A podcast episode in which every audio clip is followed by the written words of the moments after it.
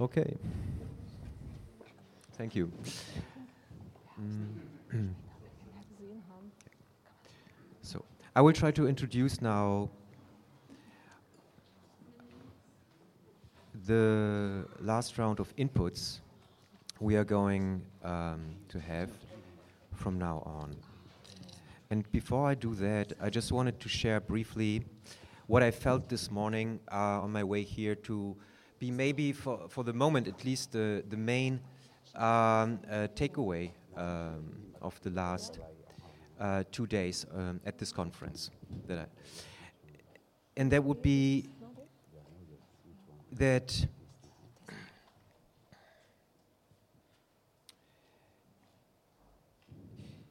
the things that we um, human beings have have created are starting to talk back to us in ever disturbing ways.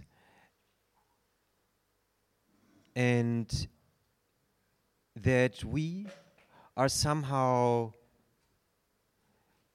mm, failing to enter into this dialogue that presents itself there in this situation. So that has to do, I think, also with the fact that we are not used to be in this situation, or at least we have not been raised to be in such a situation, educated to be in this situation.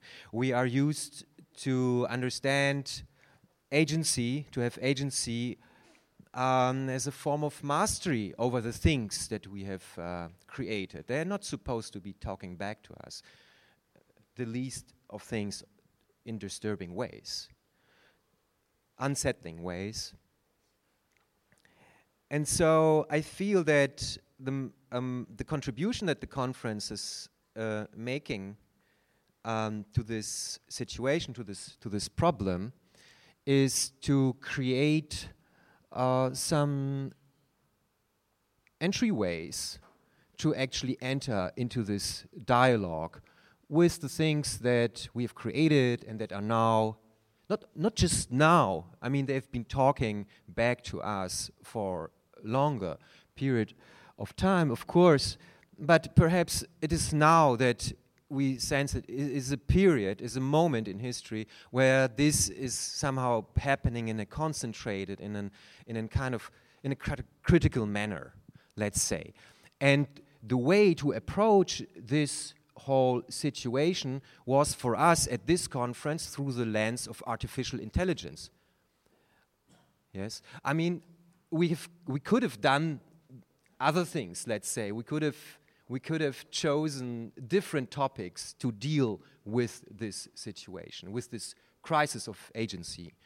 Um, but for many reasons, it is, it is, a, it is a very challenging and interesting um, entryway, or let's say a framework to, to, to enter into this situation and to create um, entryways to, for, this, for this dialogue that we need to, to embark upon. It is, it is more than our responsibility to um, enter into this dialogue with the things that, are, that we've created and that are talking back to us now.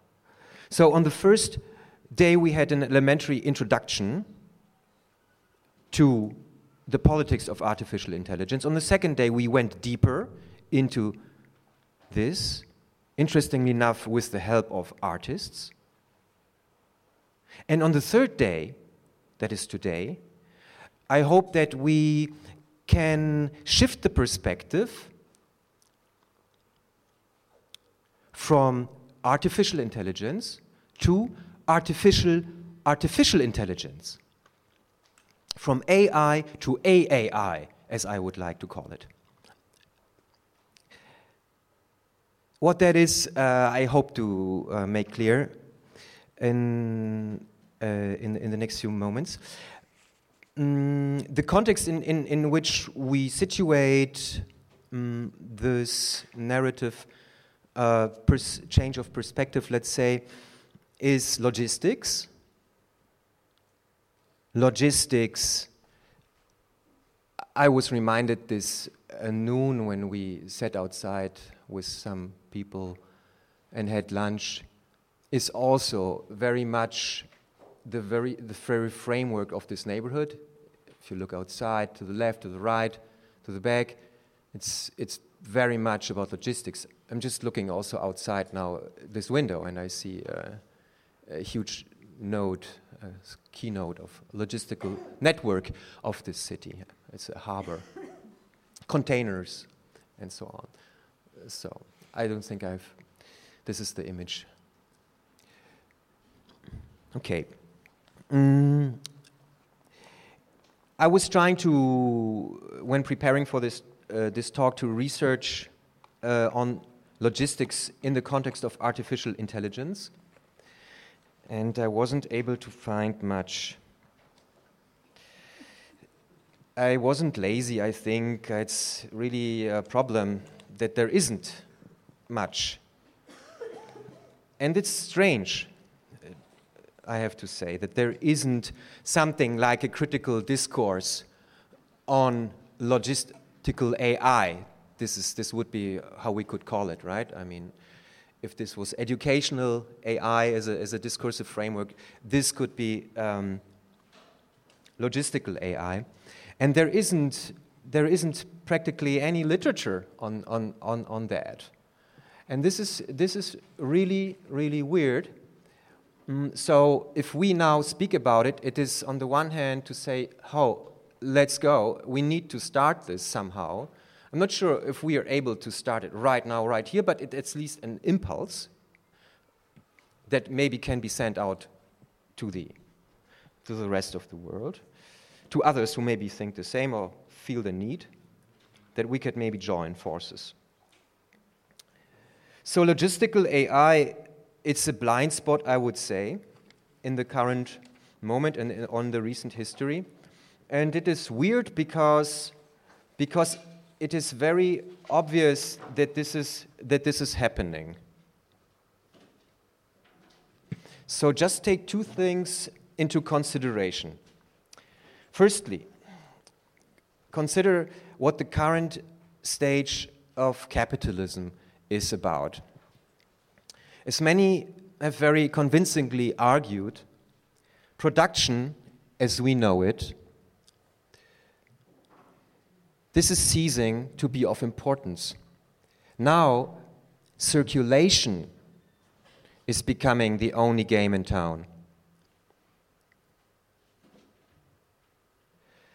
And logistics is the hidden force behind this tendency. Yeah? The shift from production to circulation. And logistics as a hidden force. Artificial intelligence, in turn, promises to be the perfect technology for this stage of frictionless and seamless capitalism focused on circulation. Here, computer programs are supposed to generate their own rules and engender, engender their own programs as well as outcomes, even, seemingly keeping things in continuous motion, ostensibly creating something out of nothing. This is the departure from production. Secondly, Consider what the big players of the partnership on AI are up to.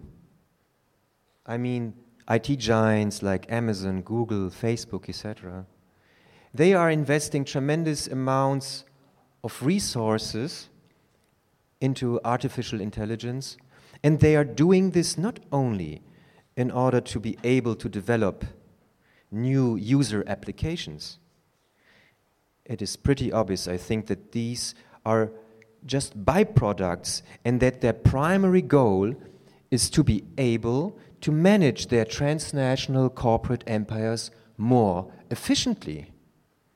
This, of course, is a matter of logistics. Look, for instance, at the publicly staged step the IT giants are taking to become the architects of the so called smart city. This step entails the challenge of managing the circulation of goods, people, data, capital in logistically intelligent ways. These are just two examples that show that logistical AI is happening. But so far, academic and journalistic reflection has been content with dealing only with the individual dots of this newly emerging complex without yet connecting them. The dots are computational logistics, cargo mobility systems, supply chain management, industry 4.0, RFID, Internet of Things, just to name a few. These dots should be thought together if we wish to explore the hidden power of logistical AI. And today's session of public talks is intended to make a contribution to initiating this process, not through a totalizing approach, but from a specific perspective sideways, in a way. Some important impulses for this endeavor come from political geography. For instance, Louise Amoore, author of The Politics of Possibility, who has worked on algorithms in the context of mobility and capital circulation, and from Deborah Cowen, author of The Deadly Life of Logistics, whose work brings the securitization of transnational supply chains into view. Amoore was going to speak this year's BG annual conference. Cowen spoke at our last year's event. And talking about our work, the Berliner Gazette has also been engaged with issues of migration, for instance, with projects such as the infrastructure of mobility, workshop at the Tacit Futures conference. And it is in this context that logistical issues have been taken up, also as a matter of data infrastructure and computer programming.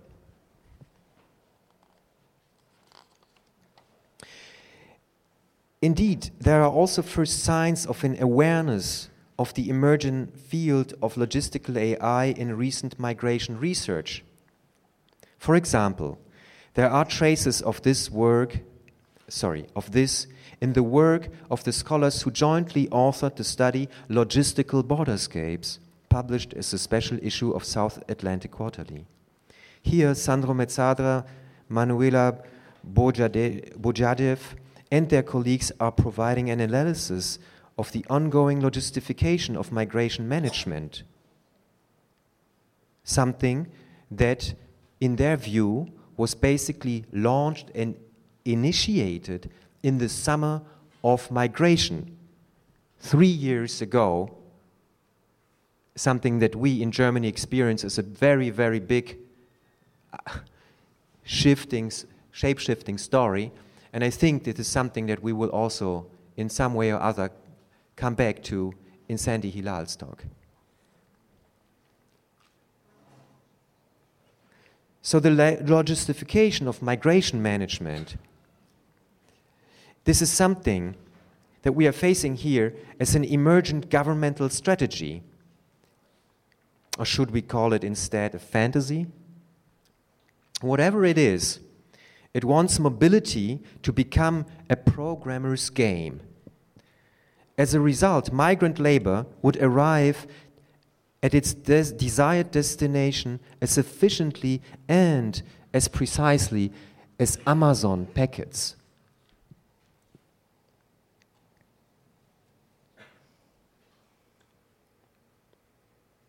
This said, the logistification of migration management is a very dangerous tendency that should not go unnoticed nor unprotested. Against this background, Evelina Gambino and Sandy Hilal, who are sitting here next to me, respectively opposite of me, will take a look at some extraordinary logistical landscapes. Refugee camps in the occupied territories, formerly known as Palestine, and an experience taken from there to Europe, and the new Silk Road passing through the South Caucasian Republic of Georgia. The refugee camps in the occupied territories, formerly known as Palestine, are circumscribed by the most extreme examples of privatized security in the world, as some have said, cultivated by Israel in the last two decades.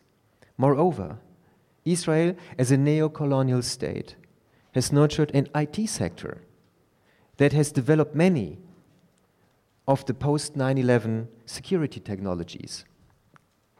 Now, on the one hand, Israel's IT sector is feeding the international market. On the other hand, Israel's IT sector is a catalyzer and an accelerator for transforming the region into an experimental laboratory for mobility management that inspires political and economic actors around the world.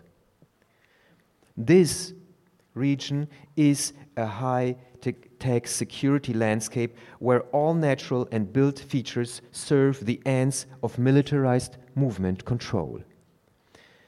As this is hard to picture, I believe, just imagine a neocolonial battlefield that is not temporary but permanent, engendering over time spaces of inhabitation. And imagine that this permanent battlefield and the spaces of inhabitation that are superimposed on top of it, that eventually both need to establish interrelated supply chains in order to sustain themselves as such. So that the logistics of war and the logistics of everyday life are overlapping each other, becoming interdependent and indistinguishable from each other. This logistical nightmare is inspiring other logistical nightmares on this planet, and this is why we need to study it closely. The features of mobility security are an assemblage of structures that are organizing the space and time of the region. This is done in a manner so violent and so alien that it is hard to imagine that human designers have been responsible for this. It is probably easier to imagine that an artificial intelligence is at work, cold, detached, far from human suffering and politics. Just like the black box self learning and self reproducing AI technologies seem to be. Yet, even if this image may help to picture the horror it is important to remember that all AI is largely human and political by design, as we've also discussed over the last couple of days. Now, if the regime of movement control is giving itself a distinctly non human face, then this is to suggest that an unaccountable power is responsible for the violent designs. This depoliticizes the situation just as refugees, whose movement is meant to be as constricted as possible, are denied their status and potential as political subjects in this framework.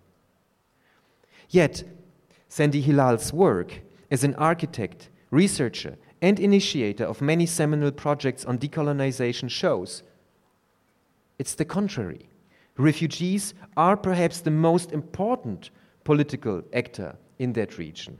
After all, it is their existence, their doings, and their organizing that destabilize the neocolonial security metrics by consistently calling the occupation and its regime of movement control into question.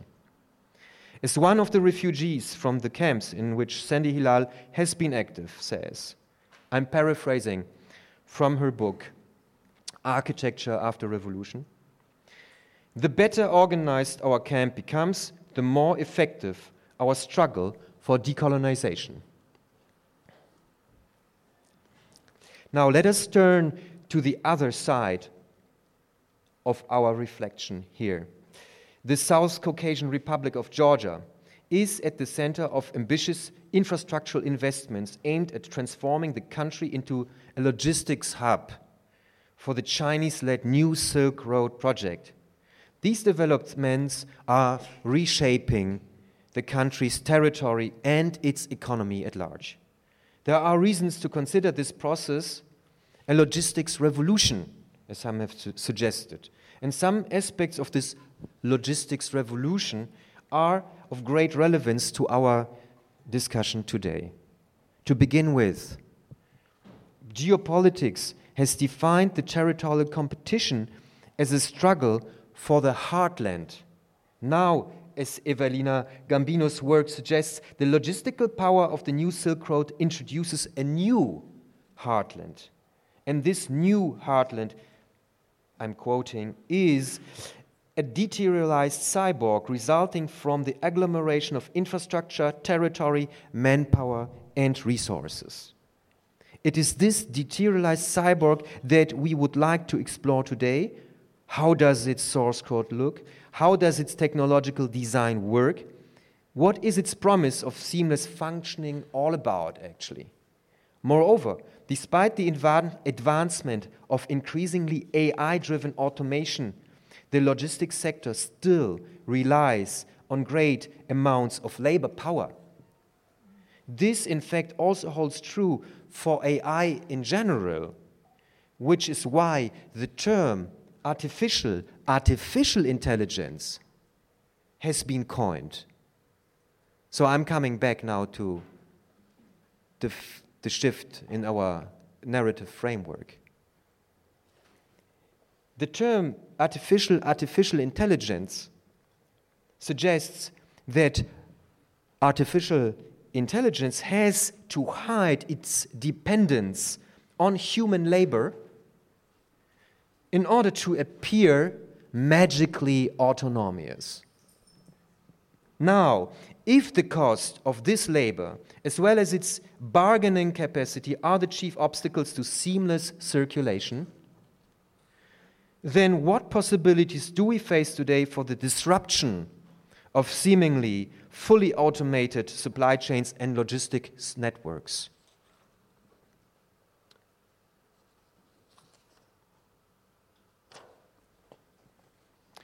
Prior to her work on logistics in Georgia, Evelina Gambino has taken part in the creation of a network of precarious workers, migrants, researchers, grassroots unions, and activists. One of the imperatives of this unique network is that one subjectivity does not exclude the other. As part of this network, she has been realizing bottom up initiatives in partly highly secluded migrant laborer settlements across Italy, including co research and collaborative educational approaches. What she calls collective militant research is an attempt to develop a research practice from within an emerging struggle seeking to build an understanding of research as integral to the composition of a class consciousness rather than outside or above it. The possibilities opened up by this attempt, as well as its limits, are informing her current work. Taking all of this into account, we can firmly grasp now, I hope, the common denominator between Sandy Hilal's and Evelina Gambino's tremendously inspiring work.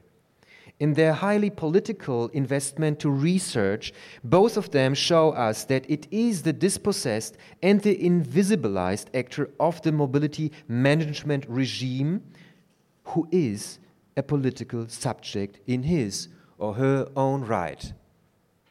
Moreover, Hilal's and Gambino's work shows that this political subject arises from within the tectonic violence of the contemporary political landscape as someone who coins new, seminal forms of agency by resisting submission to the power of logistical AI. Against this backdrop, we would like to address two things in this talk.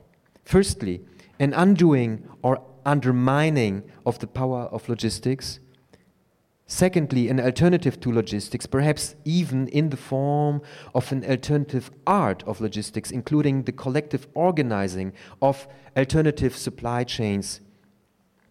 In other words, if logistical power has the capacity to engender spaces, politics, and subjects, as some have suggested, then we will inquire today the following What does it mean to organize within and against that form of power. Please welcome now Evelina Gambino and Sandy Hilal among us.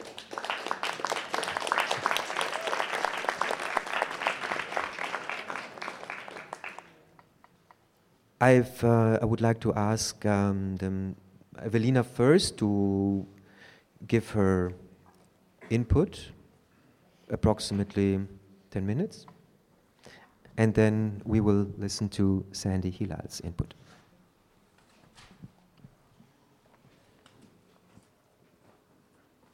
Okay, well, before I start, I have a PowerPoint, but I'm not sure. Okay, so shall I just signal you when I want to change? Uh, oh, okay.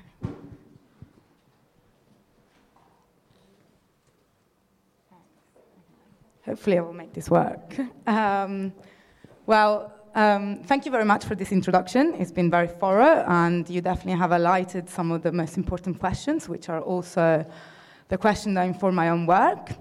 Um, what I'm going to do now is present, to be fair, a quite basic um, input on logistics because I think like what would be really interesting if, if we could try and answer these questions all together as a discussion. And I think I want to give um, people some of the tools to try and grapple with this question. So I will obviously, I, I, will speak about my own work, but I will also open up some questions to people.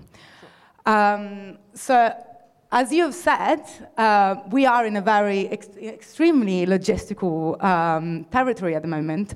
Like we can see, like um, containers all around us, and this is a fairly common experience in urban spaces.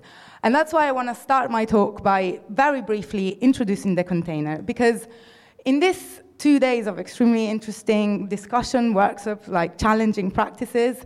What we've been trying to do is to unearth the way in which AI, um, it's not seamless, the way in which AI uh, has the promise of like an invisible hand that um, leads all sorts of processes and organizations actually, is this working? Yeah actually is um, driven by and reproduces the oppressions, discriminations, and patterns of dispossession that are um, proper to the organization of our world as a, under capitalism. And so I want to go back to, because I want to talk about the way in which this promise of seamlessness, whether it's embodied by AI or whether it's embodied by something else, it's actually always embedded in these kind of practices. And that's why I want to go back to the container because like if we think about potentially the most simple object we can imagine is this rectangle here. And, but actually, this object was uh, the driver of what we know now as the logistics revolution. Um, the logistic revolution happened because this very simple object managed to propel um, a new mode of circulation, a mode of circulation that no longer had to deal with the slowness, the heavy, um, the heaviness, literally, and the high demand of labor power that moving objects before was requiring. So the container is not just an object, is actually an infrastructural system defined by its capacity to be stackable, movable, and packable. So, um, so in some ways, what I'm going to try to do in this talk is kind of highlight the way in which logistics, within, against, and beyond AI, has been defined by a fraught promise of seamlessness. Uh, and I will do that by talk about, talking about the new Silk Road. So, I mean, sorry if I'm being basic here, uh, but I'm just going to explain a little bit what the new Silk Road is. So the Belt and Road Initiative, which is the official name for the new Silk Road, is at the moment the biggest infrastructural project that has ever been conceived. And it is it, in, um, what it is, it is the um, uh, deployment of different modes of cargo mobilities to connect the Chi Chinese production with the European market. As you can see in this map, and I want you to pay attention to this map because in this map are summarized and uh, some of the key aspects of the way in which logistics is narrated. So, as you can see in this map, um, the Belt and Road Initiative is comprises a series of corridors Uh, these corridors are, going, are planned to dialogue with one another through market competition. So they're planned to be self-regulating, and uh, according to competition, ca different cargo would be uh, allocated to different corridors and travel all the way to Europe. But you see here that these corridors are depicted as very simple lines. And I don't think this is, um, this is incidental. I think actually this is very pertinent to the way in which we think about logistics. We always think about logistics as a line. Like you, if you see here, we don't even see what countries there are, um, these corridors are crossing, in what ways they're crossing it. We don't, in, in substance, we don't see any of the frictions that these corridors are made of.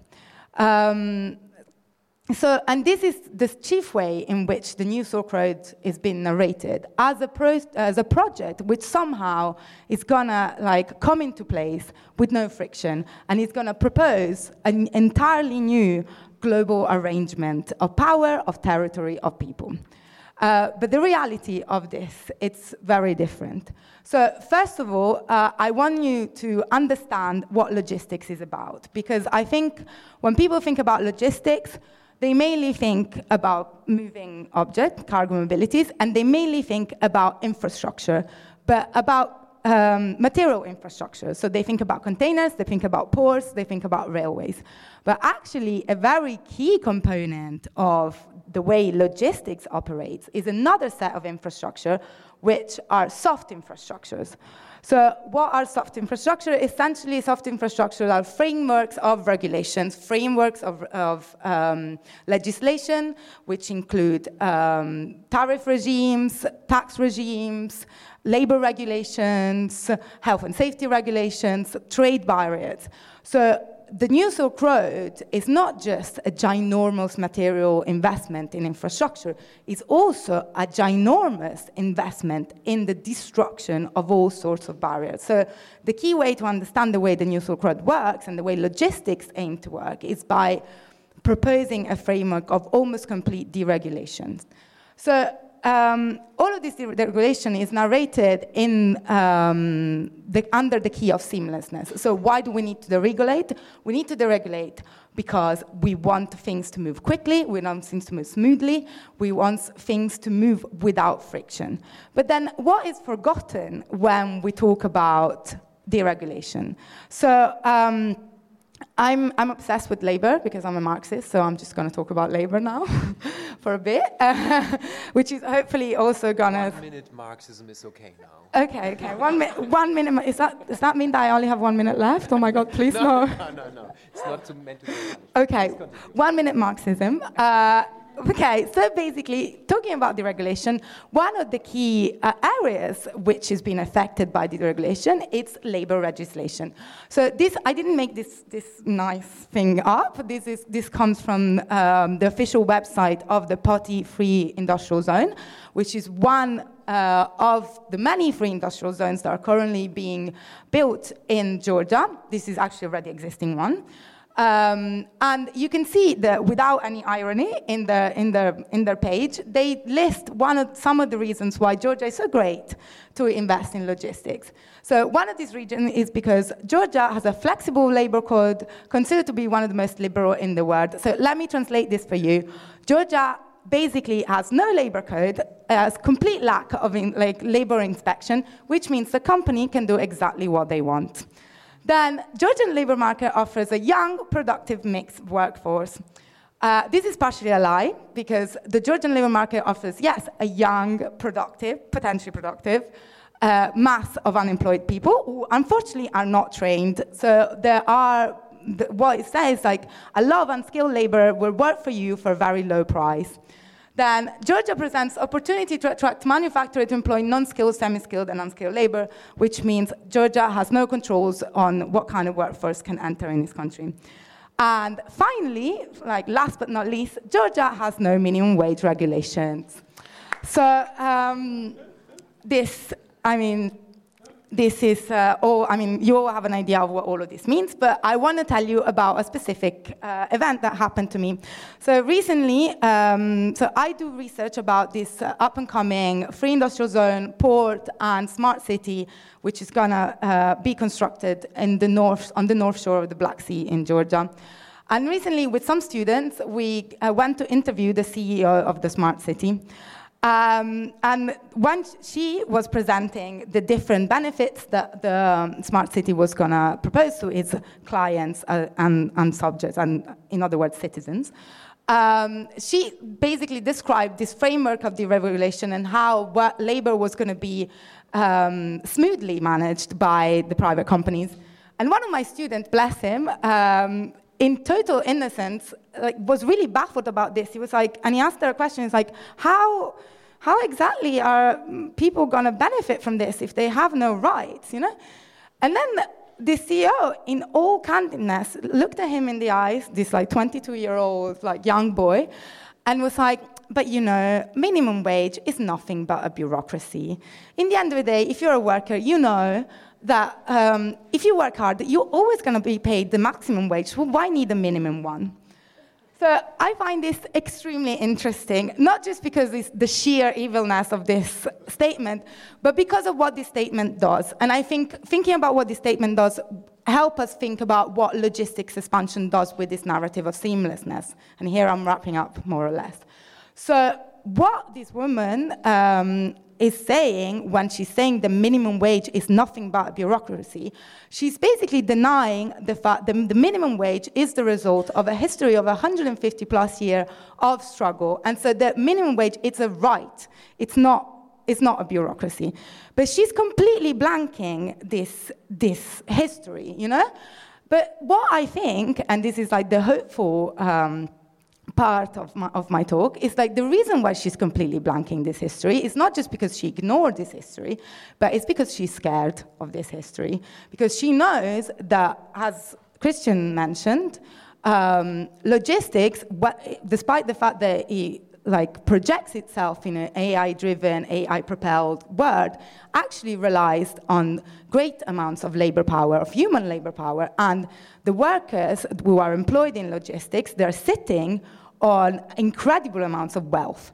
And so if the workers, um, despite the deregulations, despite um, all of the things that are, all of the, the, um, the, frameworks that are put in place to like take away their power, if those workers manage to organize one day of struggle in a logistical hub, can make a company lose billions of dollars. So, so this is, this fear, I think, is what we should work with when we think about how to organize in logistics. I mean, before doing this talk, I, um, I wanted, I decided whether to be positive or negative or, or a bit, or, or like to what, what part to account. And I decided to be positive because I think, you know, like the way in which we um, overcome the obstacles of this, the, expansion of logistics and of the frameworks of the revolution is by having more and more people looking at logistics from this lens and more and more people hoping that, that um, we can actually fight together and we can use um, the infrastructures made, laid down by logistics to actually make connections that are like, like propellants of struggles. And to conclude, I want to say that this happened before. Okay, I thought you want, I thought I just went on and on. So this happened before, and to go back to my uh, interview, to our interview with the CEO of the smart city that I'm looking at, the smart city is about to rise only 50 kilometers away from an infrastructure network which was constructed during, and sorry, I'm going to be a Marxist here, um, which was constructed during the Russian Empire the infrastructural network on which the Russian Revolution traveled. So the same railway line, and I'm not saying this because I'm a fanatic, like, I think. No, but I think it's important to think that the infrastructural connection between the oil extraction uh, pits in Baku and the port of Batumi in Georgia where this, this, first of all, there were the infrastructure and connection on which obviously capitalism and exploitation traveled, but those same connection, the, the fact that workers from Baku could communicate with workers from Batumi which was an unlikely connection before, and then could communicate with workers in the neighboring city Poti, and they could use this infrastructure to carry revolutionary propaganda and then revolutionary struggle. This is not a coincidence. This is very important, and this speaks to go back to the deterritorialized cyborg. So for this for this um, collaboration between human, machines, resources, and labor power, which has been mobilized by logistical network, there is a parallel one which is being mobilized by workers and on which discussions, struggle, and potentially revolutions travel. Okay.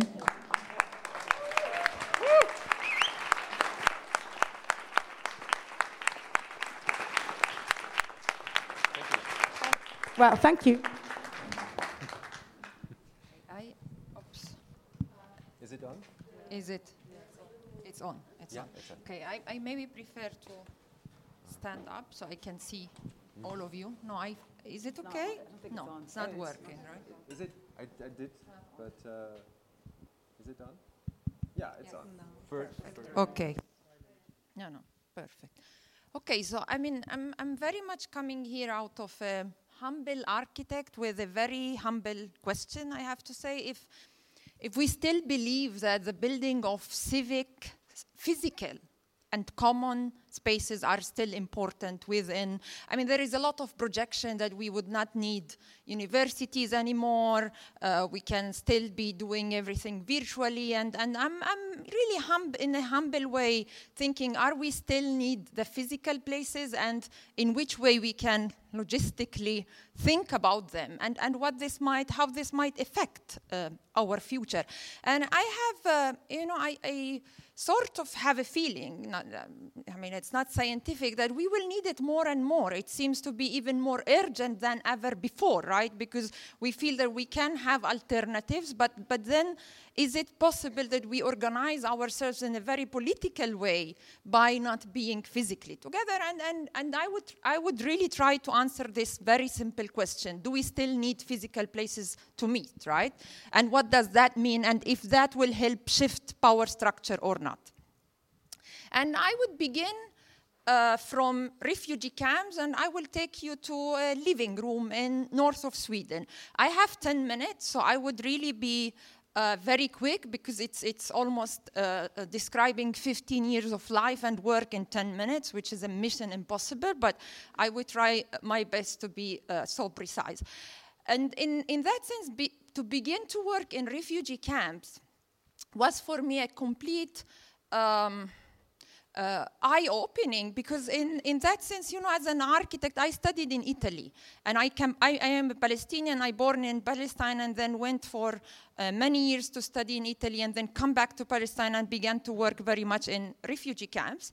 And in a sense, working in refugee camps I, and as of course, as an architect, all what we were dealing with, with was private and public. And we were all the time thinking that if we design public spaces, then we are good architects. If we design the villas of our father's uh, uh, cousin or, or friend, we are bad architects, right? And when there is this distinguish between good public and, and uh, bad uh, private, and then you come back to refugee camps, and, and you would realize that it's incredible that there are places that, are, that exist today and now here in the world that are living beyond notions of private and public. Now you arrive to a refugee camp and people are living there since 70 years. Since the first day they began to live in these refugee camps, they were thinking that the day after they will be leaving. So they were completely um, fighting against any sort of normalizing of their life because this is not their home. Their home is somewhere else.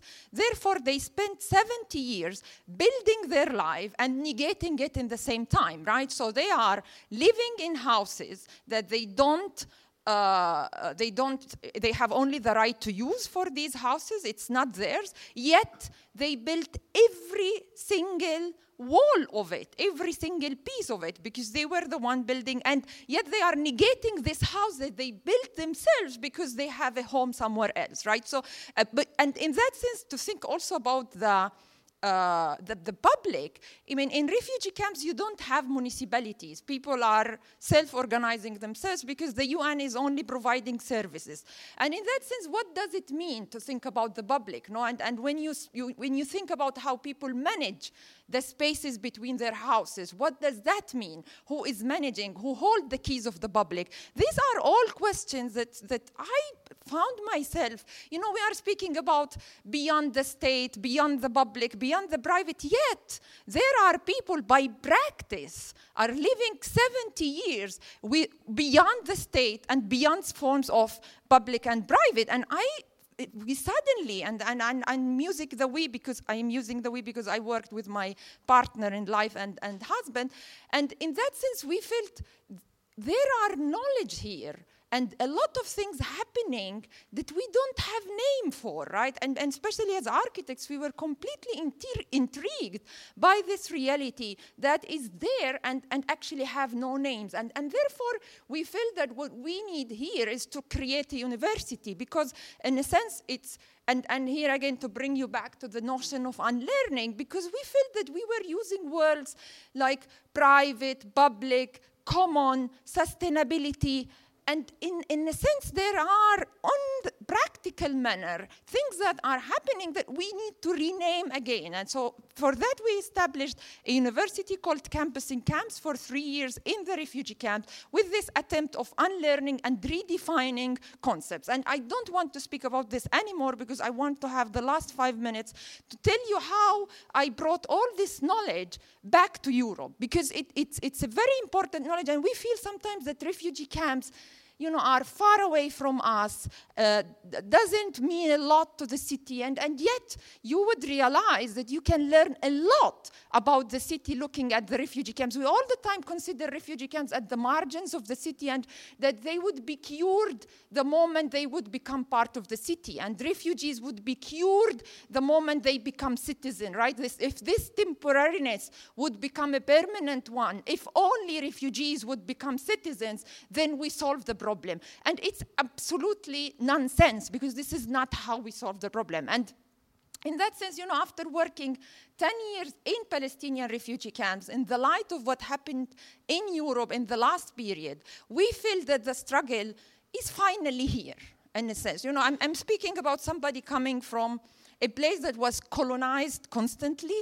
And for the first time, there was a bit of a hope, I have to say, that finally the discourse is back to the main colony, right? And, and finally, the struggle is here. And therefore, we decided we would like to bring all this knowledge that we built in Palestine and see if it can be possible actually to finally also, you know, you have all these pretentious ideas is that knowledge is coming from Europe in order to teach the rest of the world, yet we feel that there are so incredible knowledge coming from refugee camps in Palestine that Europe needs to learn and to understand in order to understand how to deal with what they call refugee crisis today.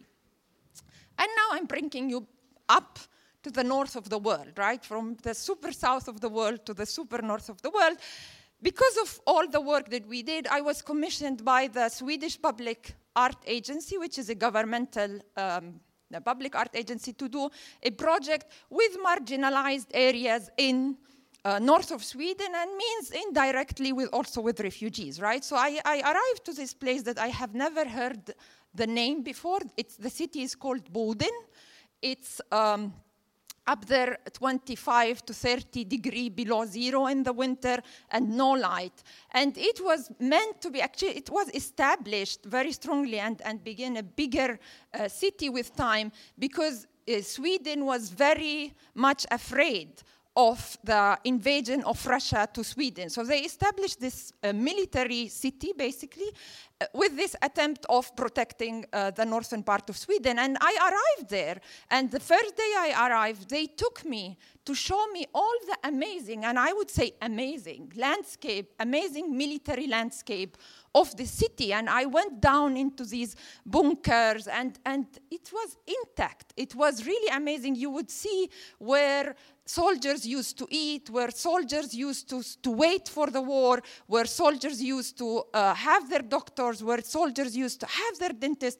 And while my tour guide was really almost, uh, you know, with, with certain pride speaking about such a beautiful landscape. I looked at him and says, but the war never arrived. and and in a, in a sense, he was sort of disappointed because, you know, imagine building a city for most than 60 years and then the purpose for what it was actually meant to be didn't arrive, right? And the war didn't arrive. And you go to the military, uh, to the Museum of Defense, and they borrow uh, images of war from France and Germany because they needed, I mean, you cannot speak about war without images of war, right? And I arrived there and I thought, my God, I mean, a city with total crisis of narration, yet Boden became, while they were uh, destroying the wall of Berlin and everybody was celebrating this destroyment of the wall of Berlin, Boden was destroying in the same time a lot of its buildings because everybody understood that Russia will not invade, right? So they would not need all these buildings and therefore from one side, they, we were celebrating the destroyment of, of, of the Berlin Wall, and in Boden, people were sort of completely destroying what their vision of the city was, right? So it's not necessarily all nice about the, about the destroyer. And in, I mean, I will be finishing very, very. okay so in, in, in that sense, you know, I arrived to a city that, that, that was completely in, in, a, in a moment of crisis, yet because it was this way and because it was evacuated, Sweden decided that it is one of the best places to host refugees, right? Because they have places. And yet, I was completely surprised that there was no link between the non arrival of the war and the arrival of refugees. There was no click, right? And I was just like, my God, but guys, the, uh, the refugees arrives, no? So it, it is a sort of war arrival in a complete different manner. I mean, we can understand it differently. And yet I was, I wanted to go and see what is happening among refugees. And, and Boden is not a big city. It's a very tiny, small place and very tiny center. So they have one big supermarket, one big hotel, uh, two coffee shops. And yet with refugees, they have absolutely to divide everything. So they go shopping in the same shopping mall. They go shopping, they go to the coffees in the same, I mean, refugees and sweets. So it's not like in a place like Stockholm, for example, it's completely segregated. In Boden, they have to deal with life um, in everyday manner. I, I was taken to a place called the Yellow House, and it's, it's one of the different social housing where refugees are living. And I have to say that, you know, I have maybe never tried such uh, depression in my entire life because I arrived at I mean, mid noon and people were very, I mean, all still in their pajamas. Uh, not knowing what they should go out in 25 below zero doing. It's dark. It's, it's, I mean, imagine yourself coming from Damascus or from Aleppo, and, and suddenly you are in this dark, white place, and, and there is nothing that you can do. And you realize it, it's really hard. And at, at that point, I was bringing the camp in my mind and i thought i was positive thinking that maybe we can bring the camp somewhere yet i called my partner in that night and, and I say, you know, there is nothing that can be done here. We cannot overcome context. There is no political agency in this place. Everybody wants to leave Boden. Everybody is dreaming the moment he's out of there. So what kind of project you can be doing? I mean, it's impossible. And he was just like, but, but Sandi, you have three years of government commission. I mean, you cannot just say the context. I mean, find a way. No. Don't come back home without a project. Yet I mean, I waked up the day after out of desperation, and I was really desperately coming back to the Yellow House and asking a very, for in my mind, rhetoric question. If they know anybody that would like to stay in Boden. And to my surprise, they told me, yeah, yeah, you should meet Yasmin and Brahim. And I was just like, my God, two names. I have already, a, you know, a beginning of a story, right? So I, I sort of was very much thinking, I, if I will meet Yasmin and Brahim, I would understand why they decided to stay in Boden and maybe a project will, will be possible, right? So I would visit the house of Yasmin and Brahim with two members of the Swedish government. And, you know, of course, they would invite us immediately to their house. And in terms of hospitality, as Arabs particularly, we have this feeling is that, you know, is that whenever you call me, whenever you are in front of my house, the only thing I tell you, come in, please. So they, of course, invited us immediately as, as soon as they uh, receive us on the phone, and we arrive with two members of the government. I mean, they are now friends, but I, in my mind, they were the Swedish government, right? So we entered in the house, and they began to say, should we take away our shoes, the Swedish government? And, and the Yasmin and Brahim says, yeah, yeah, in Syria we take away our shoes. They would get in, and we were speaking in Arabic, and I was thinking, oh my God, we are alienating the Swedish government. So I was trying all the time to explain to them what was happening, and then the Turkish coffee, and then the yogurt on the rice, and then all this, and trying as much as I can to sort of include the Swedish government into this living room, right? And at the sudden, I thought, oh my gosh, in this tiny living room, Yasmin and Brahim, from being guests forever in Sweden, they managed to host the Swedish government. and in a sense, this was, the, from there the project all began. In a sense, how a tiny living room can become, if you would decide to open it to the public, can become for you a space of self representation. And if you think what is happening, there are a lot of invisible living room all over the place Iranian invisible living room, Palestinian invisible living room, Iraqi invisible living room. And then you have the public big living room that, that belong to what we think is the German uh, public living room, that the whole perpetuation is all the time about how I will teach refugees to behave in the public means how I would teach refugees to behave in the big living room because this is what they should do. And whatever you can do, they will never be the perfect uh, uh, sort of, they would never become perfect Germans. They would never become perfect Swedes. They would still be bringing their own culture. So how can we create living rooms that permits possibility of being guest and the host in the same time? And in that sense, what I was looking for for this political agency, I felt in, in the tiny living room of Yasmin and Brahim as if by hosting they managed to regain back their agency. They managed to be a guest and a host forever. And it felt like, for me, as if by crossing the borders of Europe, you completely lost your right to host, you completely, and you are only required exclusively to become a perfect guest. And there is a perpetuation, I mean, from Arbeiterguest to many other things, is that there is a very clear way of how you should be here. And the first loser is Europe in that sense, because in that, in, in a sense, you would not let people really be uh, contributing the way they should be contributing. In a sense, if you are a political agent, if you feel yourself a guest and a host in the same time, you contribute differently in the place while being only. Uh, uh, demanded to be a guest and demanded to be a perfect guest, you are required to sort of as if you are required in the say to deny a previous culture that you are bringing with you. And, and this previous culture is only manifested in the private, beyond, uh, behind the walls, and it's never manifested to the public, if not only through some restaurants here and there. And in a sense, I became, as an architect, very much interested into spaces that can shift completely the logic between who is the government and who is the, the, the, the, the, the, refugee, who is the host and who is the guest. And in, in a sense, I, I and now for now, and, and I will be ending here, now there are six living rooms in uh, between Sweden and, and, and Palestine. And the moment I visited Yasmin and Brahim, after that they gave us an apartment on the ground floor uh, of the yellow house that we turned into a living room for refugees living there.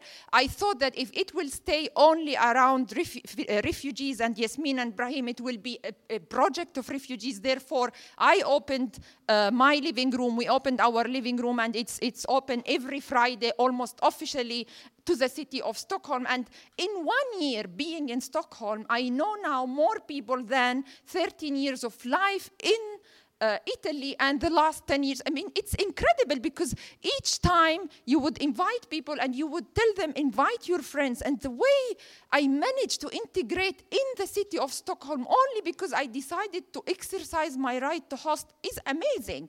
And I was invited by a, a, a, a um, museum of architecture and I built there my living room inside the public. So I insisted that I need to have a private living room in the public museum. Uh, and, and, and, and it's, it's still working, it's still functioning there. And, and it's amazing. The whole negotiation with the museum was what does it mean to have a private living room inside the museum? And then you know, last but, and, and I'm, I'm really happy to finish here, the other uh, living room is in, um, in Fawar refugee camp because we were uh, very much, while I was with Campus in Camps working with Ayat, that she was very much doing a project called The Right of the Woman to Be in the Public. And she thought, my God, and, and in that sense, it's, it's a, a living in, in, in, a place like the Middle East, we have public living rooms. We call them madafa, no? And in that sense, uh, Ayat thought, if I would be opening as a woman my own madafa, because normally these public living rooms are run by host men, and in her case, the moment that she she opened up her madafa, she says, I don't need to explain it anymore. I was using a lot of big words and they were accusing me of bringing democracy to the camp. The moment I, I decided I am opening my madafa, I sort of open up a whole discourse without really bringing the discourse that they would feel it's a foreigner one. And uh, so it, it's now I am in, in this process of thinking and being interested in these places that are located between the private and the public, how, how the private would be uh, actually acting as a public space, and how, in the case of the museum, the public can be acting as partially uh, private. And I'm sure this will be bringing us of questions like logistics and, and, and shifting power structures, and still, and in that sense, you know, answering my first question, is it still uh, important to deal with physical spaces. And if in a tiny living room we manage to host the Swedish government, I still guess that we can do a lot of things in physical uh, spaces. Thank you very much. Thank you very much, Sandi Hilal. Thank you so much. Um, I'm also trying to just very briefly uh, reconnect to our na narrative framework. If the idea of logistical AI in migration management was born in the very moment in which one million, approximately one million refugees uh, came into Germany. Um, and then it is, I think, the other side, the other side, the very radical other side, neglected other side of this of this moment that Sandi Hilal just uh, uh, guided us into the politics of um, of it as much as um, Evelina Gambino guided us to the other side of logistical AI from the, her experience in Georgia. And um, I would like to ask you now to um, pose your questions, give your comments. I will collect three of them um, in a bulk, and then uh, hopefully our speakers will feel stimulated to respond to that.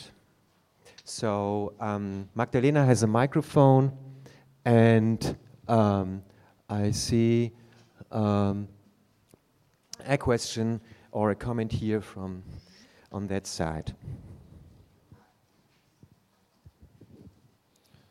Thank you both. Um, it's very nice. Um, my question is, well, I guess to kind of start out with this quotation from theorist Brian Larkin, who talks about infrastructure, and infrastructure is not just things, but the connection between things.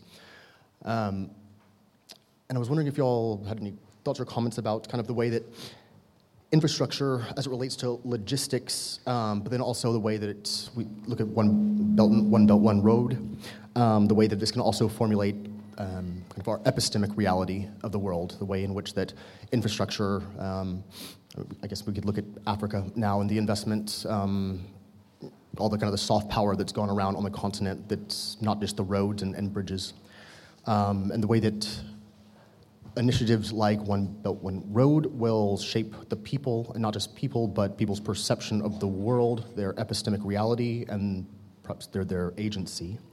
Um, but I so thinking about the way that, that infrastructure is also a kind of a, a network of resources, um, and the way that these resources um, also impact agency, particularly in kind of a critical paradigm um, in which the kind of the haves and have-nots, um, the neoliberalistic tendencies, even in China, kind of a capitalism with Chinese characteristics. Um, but then there's like also this infrastructure as it re- relates to automation and the way that um, automizing infrastructure can also lead to the formulation of identity or the application of these macro logistical or infrastructure systems that perhaps imprint themselves on individuals or the way that these larger systems can perhaps see people as data points and not as human beings. Um, and I was wondering, kind of this, this kind of web of kind of starting with a, with a, with infrastructure, but the way that the logistics networks that are that carry ideas and goods and services and connection um, over these networks. Um, in the future, going forward, how do we resist? How do we mount um, conveying narratives to counter the Silicon Valleys and the, the, the Chinese um, AI development? Um, and I guess, yeah, but how do we, how do we become, how do we manifest our agency um, or create systems to, to better have the world, yeah. Thank you very much for this question. Um, there is one more over here.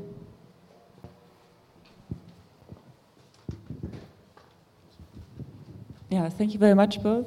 I have a question particularly to Sandi, because um, I wonder if you could clarify, because I'm not, I wonder if I'm, I understood the logic behind, um, also, for example, instituting the, the campus in the camp, and whether this is kind of a progressive movement, because you also explained that um, refugees really resist to normalize the current state, and I wonder if kind of contributing to knowledge sharing about a refugee camp actually con- contributes to the institutionalization of a state that shouldn't be there in the first place. And the second question is also that the, yeah, also the story of the, the, the living room, and I like it kind of to inverse kind of what constitutes public space, but I want to, again, the, the logic, what is it? Is it maybe a bit kind of romanticizing the tininess of the space that is being provided, and also how the Swedish government pro, yeah, promoted the, this project, and if there's like a slight in imbalance in the way it's then presented, because you said there were only two people in the whole city that were inviting, and if this is kind of staged as a story, who, who do you maybe have not invited, or who did you not talk to, whose story you could tell from, from a different perspective? Thank you very much. We are ready potentially ready to take one more question before going into a round of responses. Julio, please a little shorter than last time. Yeah. Thank you. Try. Okay. Sometimes it's not easy. Thank you a well, lot. I will help you if necessary. Sorry. It was really nice uh, the contribution of those who were invited today. Really nice. Um, I think the question that uh, you mentioned, if we need physical uh, places to raise and make uh, or deepening uh, the struggles, local or transnational struggles against um, the, the way of uh, things in our society nowadays, it's very important. And I think uh, the example of being here as well, all of us, if we don't took it as a guaranteed uh, way of um, somehow contributing as well to this struggle, it's like negating ourselves. So this is one comment. The other thing is that uh, it was interesting as well this um, parallel that you mentioned that uh, when people are together and share a place, somehow of course, this place that you mentioned, the refugee camps are permanent, unfortunately. But uh, in all these um, crises in Europe, in South countries mainly, uh, there was a lot of struggles from different uh, platforms of activism, from different even old um, old unions, you know. But uh, apart from Greece, where the self-management took place with good results, but all the other South countries were struggling, a lot of people in the, in the streets fighting. But the case in Portugal, which could be a paradigm, there was only one um, union and struggle that was success. All the others, you know, from teachers, from caring, from every other sectors of society, they, do, they couldn't to go against the pressure of neoliberal politics, FMI, Troika, all of these things. And the only one who succeed and resist were the dock workers. And of course, there's a, a, connection between logistics and the concentration of capital, which is, of course, dependent on logistics and connections. And of course, somehow that could explain how the dock workers who are not so much keen to connect with uh, new technolo- technologies. Uh, but the thing is that they succeed to go against the pressure of uh, the Portuguese government uh, because they had a transnational struggle with dock workers from different harbors. Of course, all of these different harbors, they are uh, uh, somehow connecting as well to the same interest, the capitalist and, and mercantilist interests. You know, if uh, many times we see that mercantilism, I will finish just shortly. If uh, there's somehow a competition between different transnational cap- capitalist corpor- corporations, in this case, these harbors and these connections, these logistics, are really also creating a, a dependency on these forces of capitalism. And the other thing that uh, uh, one of the leaders of the union from the dock workers was saying is that exactly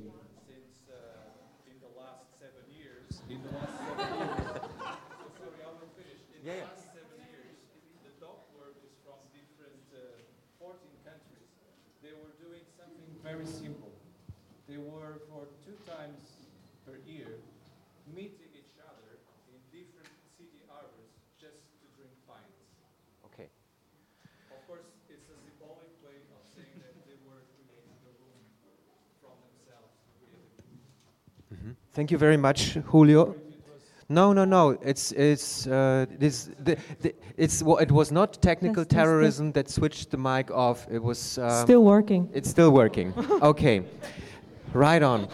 Thank you so much. We have three um, interesting statements, questions, and I would like to ask first if Elena to get into that, what she thinks uh, could be a response, and then Sandi. Well, thank you very much for your question. I mean, um, with your question, you basically summarized all of the, the research question of my PhD uh, and potentially of the past, yeah, five years of my life. But um, so, I mean, the, the answer will be partial. but it's, you know, like what you did is like you pinpointed some of the like crucial knots of like how we think about the development of something like the Belt and Road Initiative or how we think about logistics in general. And so to start with the epistemic, epistemological aspect, this is something actually I've been writing about and concentrating about quite a lot because because I think this is one of the way in which, which also partially answers potentially your question about resistance. So like the way we think about things is the beginning of how we start to like struggle against things. And actually, Sandi, before she said, she talked about unlearning and the process of unlearning, and and also she talked about the way in which she was confronted with something that. Um, unsettled the way she was looking at things, like, and, like the way in which people, if I understand correctly, in refugee camps in Palestine think about things like public and private was something that was completely unnarrated in a Western context. So I think um, this is, in some ways, through my work, what I'm learning about logistics and what I'm trying to like make come to the surface. So you mentioned the way in which the Belt and Road Initiative is some, somewhat a proposition for a new global order, which is practical but also discursive. And yeah, so basically, I've attended a different like range of meetings about this, uh, official meetings about uh, the Belt and Road, and what I witnessed there is this launch of this basically geoeconomic uh, new rationality of the word, which, you know, like to kind of like summarize it quite quickly, goes by saying the world will no longer be um, divided through geopolitical conflicts. Let's, let's go beyond geopolitical conflicts. What will happen is if only we manage to lay the whole world with infrastructure and regulate this infrastructure to market competition, then we will have a world of eternal peace. I mean, this is literally what Xi Jinping is saying. And it's really interesting because, you know, like, um, obviously this wishful thinking forgets all of the things we talked about. So, like, the way in which there's a shift in violence. It might not be a violence anymore between states, but it is a class violence. Like, it's a, like, it's a form of class war. So, like, in order to have my peace, I'm just gonna destroy, like, your class rights. But, but also, it's essentially not true. Like, I've been interviewing different people, um, ministers, and like people that are involved in like uh, making this project happen. And the way they talk about it, it's very interesting because they, they really use the language of logistics, but what they mean is geopolitics. Like, they really say, yes, uh, if only we have a port in Anaklia, we'll have, like, you know, cargo mobilities, but also Abkhazia and, you know, the, the, occupied, the occupied neighborhood, uh, country, uh, region, sorry, next to it should also become Georgian, you know. So they say these kind of things, you know, they use logistical language to mean geopolitical things. So I think the first thing we have to do is, like, question this shift and question the the way this shift is presented as a homogeneous thing.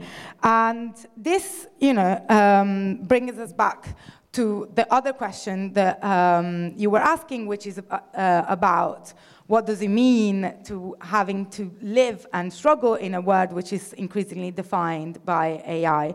Well, I mean, my work is mainly about places that haven't been yet reached by AI but um, but like the like see the effect of the prob- promise of AI, you know, and like what the like how is it be, is being used as a as a bargaining chip. So like we'll give you all of this work, but we can always replace you with you know an algorithm or a machine, you know.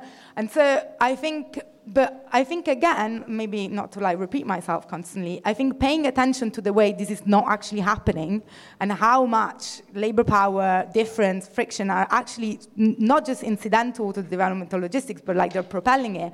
I think this is a way in which, you know, we actually like manage to resist this, this blackmail effectively. Uh, and finally, I mean, to partially address your comment, I was lucky enough to meet some of the dock workers from Portugal recently. And yes, yes, yeah, I mean, uh, it's.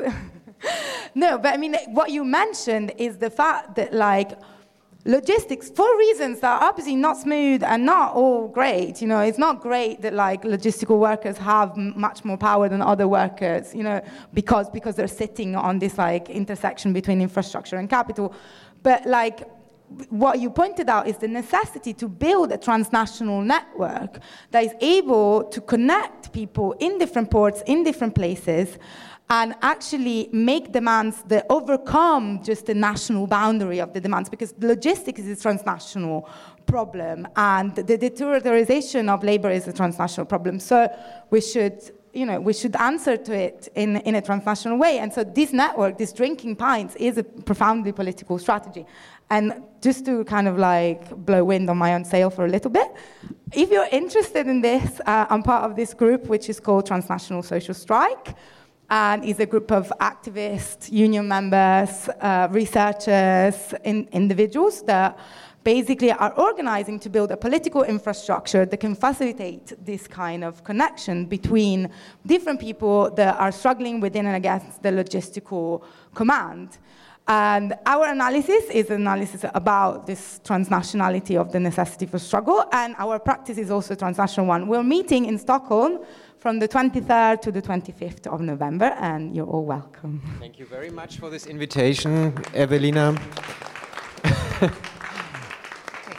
Uh, thank you actually for pointing out uh, these two uh, great questions because in a sense I, I realized that I didn't elaborate enough because I didn't also have time with the story of Yasmin and Brahim and, and the fact that it is a tiny living room. Yet, I think that what was clear for me and, and for all the people that are part of this network now of the living room, that the threshold is a very important issue. And sometimes we are confronted with an abstract, big, uh, public space and we don't know how to belong to right i mean there is this feeling that you arrive in a place and you are constantly confronted with with um, a public space that is highly codified, especially in a place like Germany or Sweden. I mean, the public space is highly codified. It has a very strong language, and, and you sort of spend your life learning how to belong to that public space, and you might never arrive there. And in that sense, in this project, I realized that without a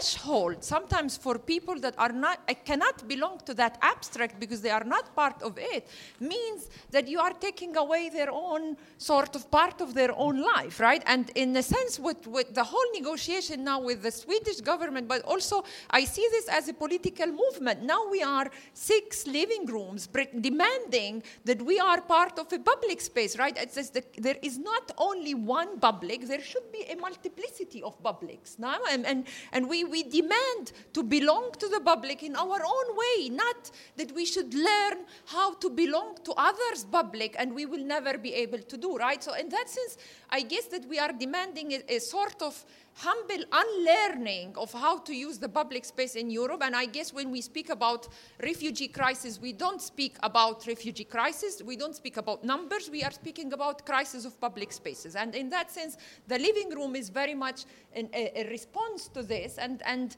pretending that the threshold, and when I did the living room in the museum, I built four walls and three doors because I needed to have myself surrounded by walls and a room that permits people that when they cross this threshold, they are in my living room, yet I am the one deciding the codes and, and the way it should be used, right? So, in that sense, it's very, very crucial this threshold idea of how public space, it, it not being an abstract and the monster one belonging to an abstract state, yet it is a place that we can relate to, has intimacy, and we could deal with and belong to. So this is the second part of your question. If I have time, I, I answer the first. If not, if you think that I, am going beyond my... Uh, Please. Uh, yeah, okay. And, and you know, the first part of, of your question was very much what does it mean to bring university into a refugee camp, if I understood well, and what does it mean for. Exactly, for, for the struggle of normalization. Yeah, I, I, I, I, sort of, this was one of the things that we, for 10 years in the refugee camp, uh, um, sort of struggle and, and thought about together with the people that we worked with. We, for example, designed also a school for 1,000 girls in uh, Shafat refugee camp. And, and the major question was there, we are living here temporary and we are fighting for uh, our return back home. We are fighting that this camp become a place that we, we stay here forever. But does that mean that we don't create our own knowledge? Does that mean that we don't create a nice and designed school for our kids? I mean, at a certain point, half of the community was accusing us of building what they call a wonderland for kids because it was a very nice school. And the others was saying, if we build good school, if our kids would have good knowledge, then they would be the fighters for our right of return. And in that sense, is this knowledge bringing normalization or is this knowledge bringing a new struggle? Because what we noted, for example, among young refugees in, in Palestine is that they say we are tired to tell the story of our grandparents. No, it's, it's in that sense they feel after three generations that all what they are doing is perpetuating the same story of their grandparents. And they themselves felt that if they would have uh, if they would not create their own story, they would give up with their fight for the right of return because they are telling the story of their grandparents, right? And the whole attempt of campus in camps was is it possible today to sort of shift again the narration in a way that the life today in a camp and not negating the camp but considering the camp part of the struggle of the right of return might be a way to bring back the right of return to the center rather than feel that it is an impossibility. I hope I answered your. Uh, Thank you very much, Sandi Hilal. As this discussion is basically just opening up, I would like to close this session on artificial, artificial intelligence with a question. If logistical AI is all about organizing the movement of things, a seamless and virtually endless circulation, then what does it mean to challenge that power by introducing moments of pausing, resting, or hosting, as Sandi has suggested, and to reclaim agency along the way?